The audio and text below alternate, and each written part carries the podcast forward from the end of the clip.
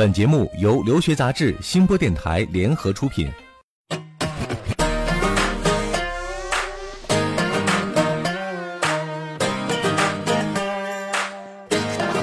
这里是互联网第一留学节目《留学爆米花》。嗨，各位好，我是长天。大家好，我是文老师，嗯很高兴今天又和大家如期相约在留学爆米花。不知不觉呢，我们的节目陪伴大家走过了一年的时间哈。对我们，也跨入了一个崭新的二零一六年。都说这个新年新气象哈，嗯啊，我知道我们很多的听友啊，很多的留学新鲜人，从这个二零一六年的开头啊，就卯足了精神，啊，准备开始自己的留学之路了，打算开始准备这个过程了啊。，对，尤其是马上在一月份，呃，寒假就要到来了。嗯，很多学生最近也在跟我咨询，那么我这个寒假该怎么准备，嗯包括暑假，呃，所以说新的一年开始了，我们又有新的希望，应该做好新的准备。当然了，这个愿望很好哈，但是落到实际，这未来一年当中，你什么阶段该做什么事儿，怎么样有效合理的安排自己的时间，把握好每一个阶段重点的工作，其实是需要合理的安排和分配的。嗯那今天这期节目呢，文老师就会讲一讲，二零一六年你该怎么样规划自己的留学准备。这里是互联网第一留学咨询分享节目《留学爆米花》，欢迎继续收听哦。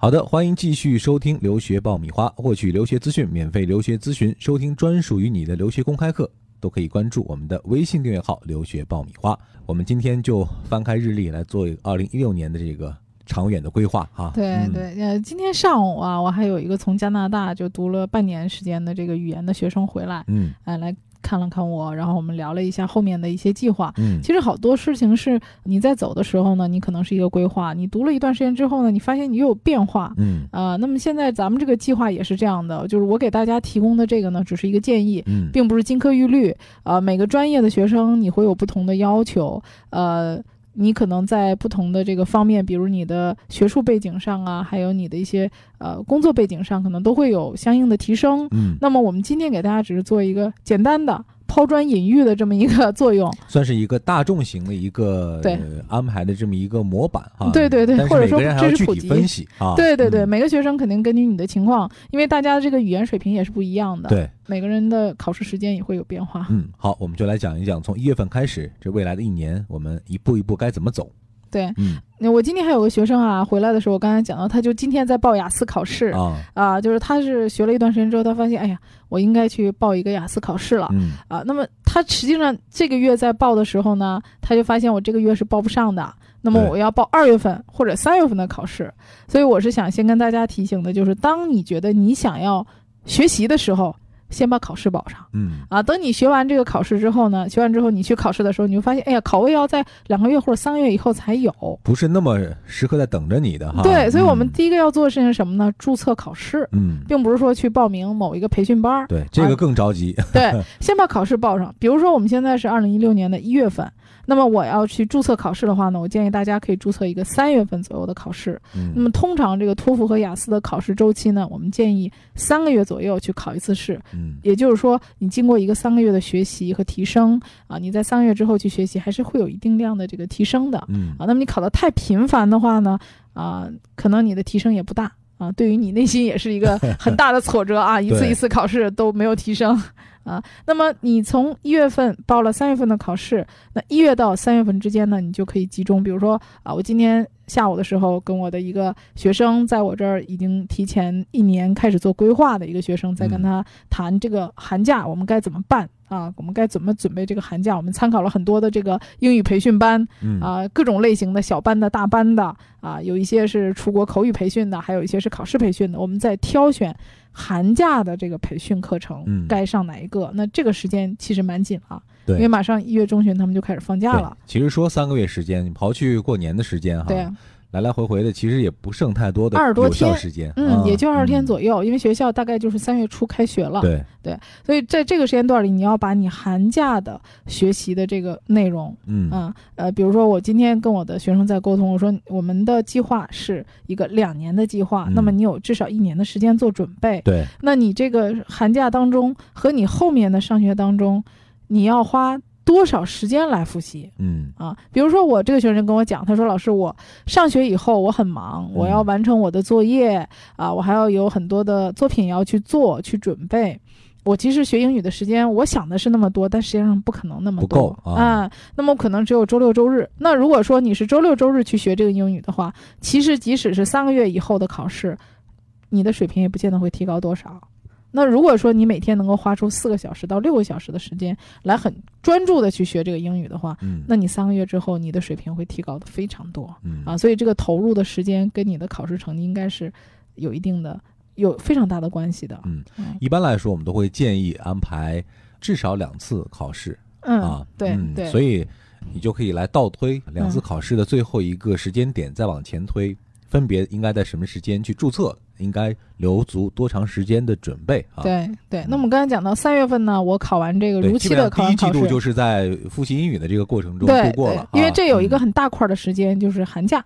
呃，三月份呢，如果如期考到了一个非常理想的成绩，那这个是一个很理想的事儿，我的这个托福或者雅思就已经嗯 over 了。对那我下一步就可以开始相准备心里有底儿了。对其他的考试，比如说我是去准备 SAT 啊，嗯这申请本科的，还是去准备 GRE 或者嗯 GMAT，这是研究生的，那你就要四月份的时候你要注册下一个考试。嗯那么四月份的这个注册之后呢，通常我们一般是在注册在六月份嗯啊，六月可能会在六月底啊或者七月份呢，这个都可以啊。那这个考试呢，通常你会发现四月份到六月份这一段实际上是你的一个上学期间的一个复习。嗯那这一段呢，你就可以检验一下，我上学的同时，我在完成作业的同时，我的这个复习水平，我能达到一个什么样的分数嗯啊？那么六月份考完试之后呢，六月到八月又是一个暑假的时间，那这个时间就是很集中了。那你这段时间干嘛呢？就集中精力去复习，比如说 SAT、GRE 或者 GMAT，嗯往往就是我们冲刺的这个阶段，通常是在六月和八月，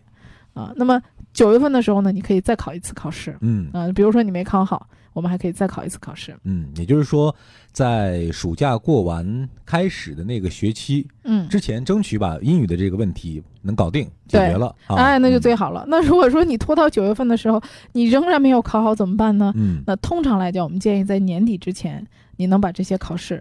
都考完给。自己一个 deadline 哈，对 给一个底线时间。对啊，因为申请本科，你会发现很多学校，它的比如说加州的这些本科的 ED 的截止时间呢，嗯通常在十一月三十号就截止了。嗯，那也就意味着你十一月初的 SAT 考试，也就是最后一次考试了对，啊。那么如果现在的情况来看，每年都会有 delay 的情况，或者考试作废等等各种意外发生。嗯实际上，你的九月份这个成绩是一个比较保险的一个成绩，就嗯通常这个时间的考试成绩是比较保险的嗯啊。呃，那么如果你没有去赶异地你去赶其他正常的 regular 的这种申请的话，RD 申请，那么很多学校是一月一号或者是一月五号啊，那么再晚可能有一月十五号截止的，那么再有后面呢是二月一号截止的，那也就意味着你在十二月份的这次考试当中，十二月初的这次考试，你要把它考出一个最终非常有竞争力的一个成绩。嗯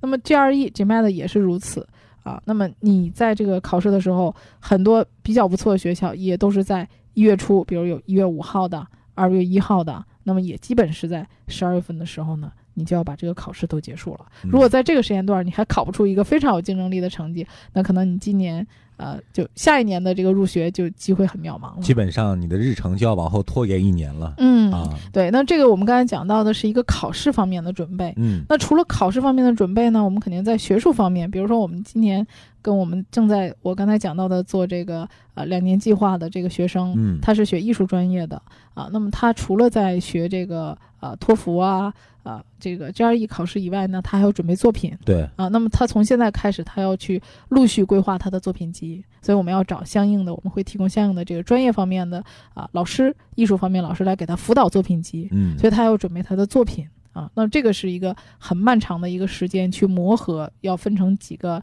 类型啊，然后你去怎么去策划你的作品，怎么去修改啊。那么我们还有一些学生是比较大众的科目的，比如说啊学计算机的、学电子工程的，那么这些学生呢，他在学术方面也要有一个提高。嗯啊，学术方面当然我们去找机会啊，比如说我有的学生是去这个呃一些大的这个企业去做实习，但是你进外企的话呢，实际上他在四五月份的时候他就开始招聘了，一般是在两轮。那么实际上他在四五月份的时候也要参加这些考试嗯，啊啊招聘考试，然后六月份的时候可能到八月份的时候他要去实习。增加一下自己的这个呃整体的这个竞争的含金量啊。嗯，对对，呃，那么你在六月到八月份实习的这个阶段里，就意味着你六月份到八月份就没有时间荒废了。呃，没法准备考试了。对，所以你要有一个取舍。嗯啊，那么还有一些学生什么呢？我在暑期的这个期间里面，我去跟教授做项目嗯啊，或者是我在四月份到六月份这个上学期间去跟老师做项目进实验室，呃那么这些都是要去筛选的，哪些项目是可以参加，哪些项目是没必要参加的。你的时间非常有限，嗯实际上一年的时间，你要去在你的语言方面啊、学术方面，还有你的实习等等方面都做出来。比较有竞争力的事儿，可是这一年时间还是非常紧，张的。你希望这个全面开花哈，但最后的结果可能就是哪一点都没那么满意对啊。所以之前文老师这点讲的很清楚，就是我们今天其实很多学生都希望文老师给一个非常标准的时间表啊，嗯几月份做什么，几月份做什么，觉得这样哎，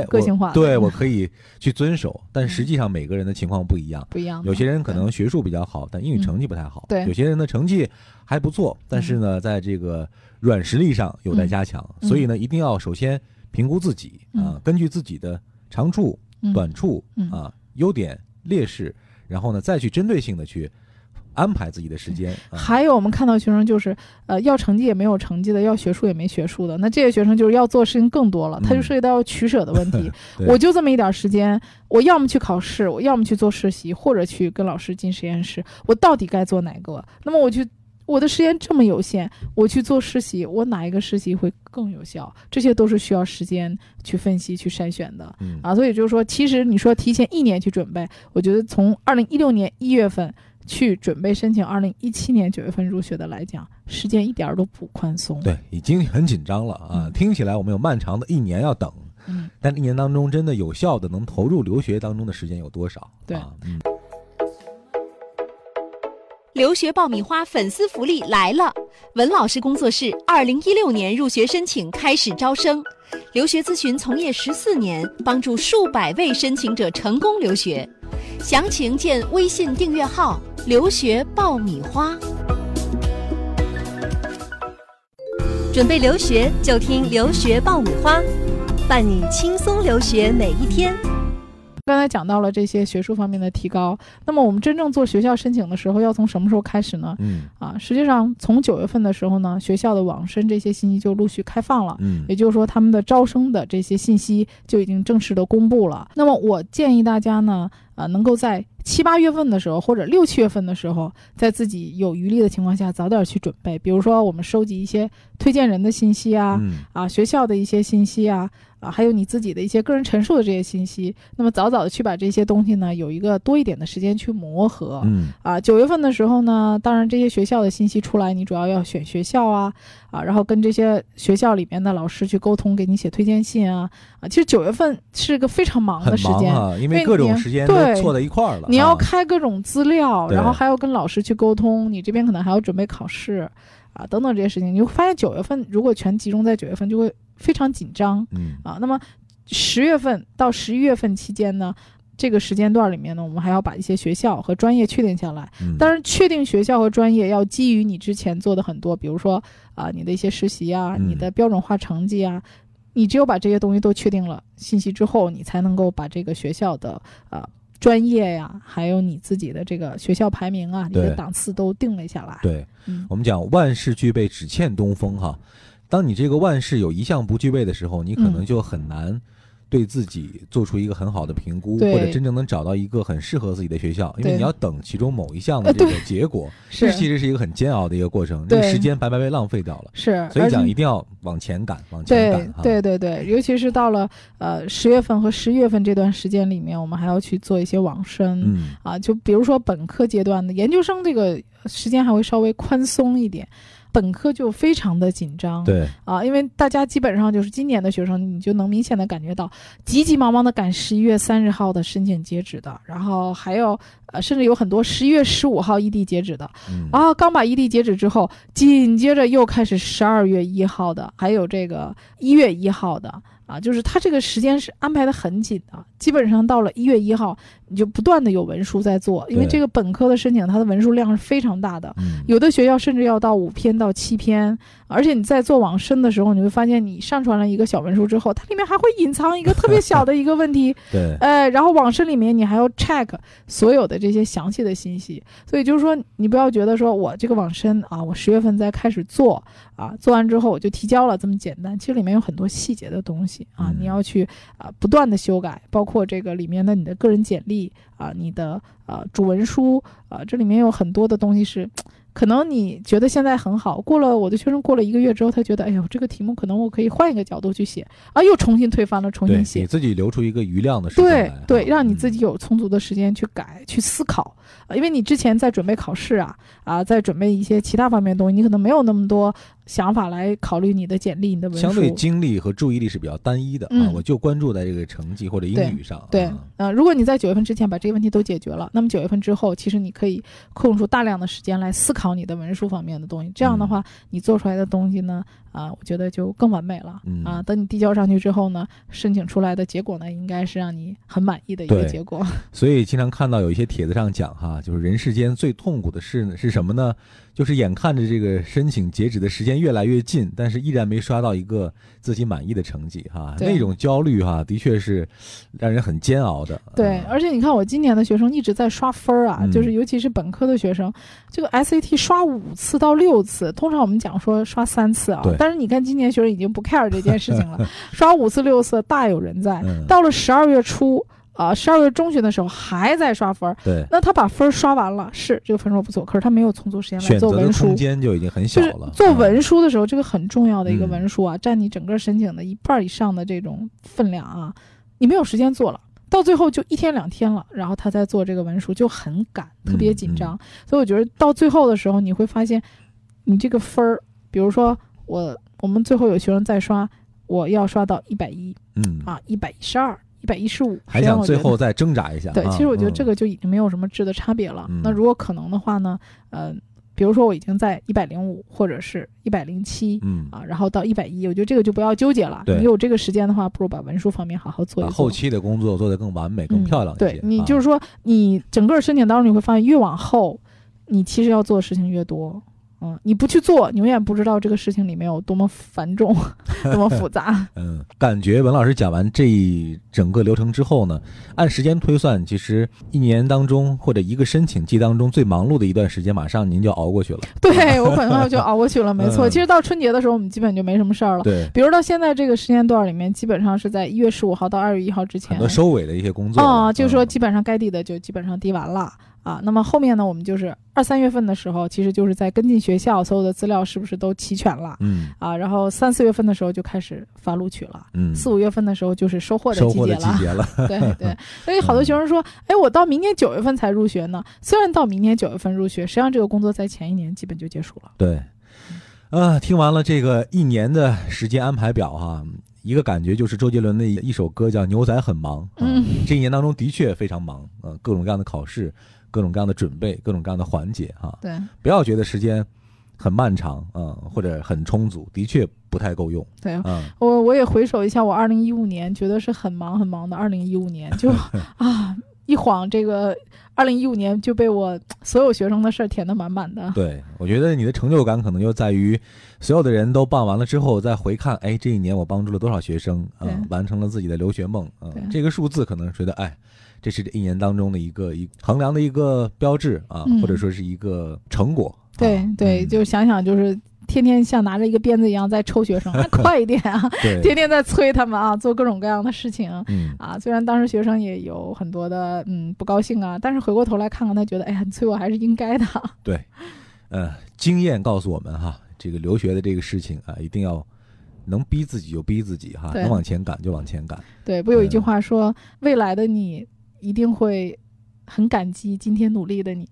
嗯，今天努力一点，未来才不会后悔嘛。好，我们今天这一期节目真的非常的励志哈！我相信听完了这期节目，有很多现在还有一些倦怠啊，或者还有一些没有打起精神的朋友啊，听完之后应该会有一些精神抖擞啊，或者有一些危机感啊。这也是我们做这期节目的一个愿望啊。那最后，文老师简单的再给大家做一个建议，呃，未来这一年我们到底该怎么做？对，我觉得啊，有一句话叫“常立志啊，立长志”。我觉得就是立志是一方面，最重要就是从今天开始，从现在就开始。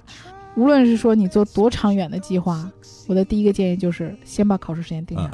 来，先去注册考试，对，然后你就马上开始进入学习的这个进度当中去。啊，永远不要在那想，哎，我是不是要这个合适吗？那个合适吗？先做啊，先去考考试啊，先把自己的这个状态调整到留学的这个频道里。对，嗯，波段和频率对了啊，接下来你走的这个路才会不绕弯啊。嗯，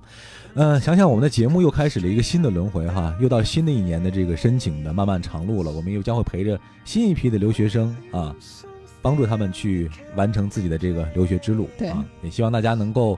有我们的陪伴，这一路走的能够轻松一点啊，或者说能够有问题的时候能够有人帮你一把，扶你一把啊。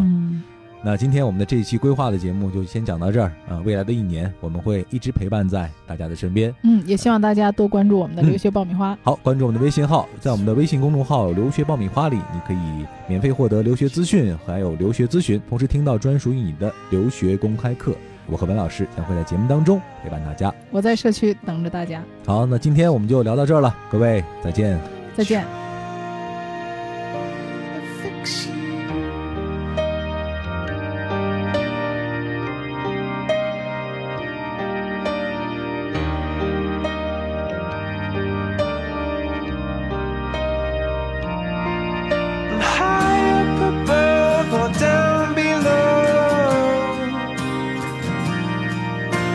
that you love to let it go. But if you never try, you'll never know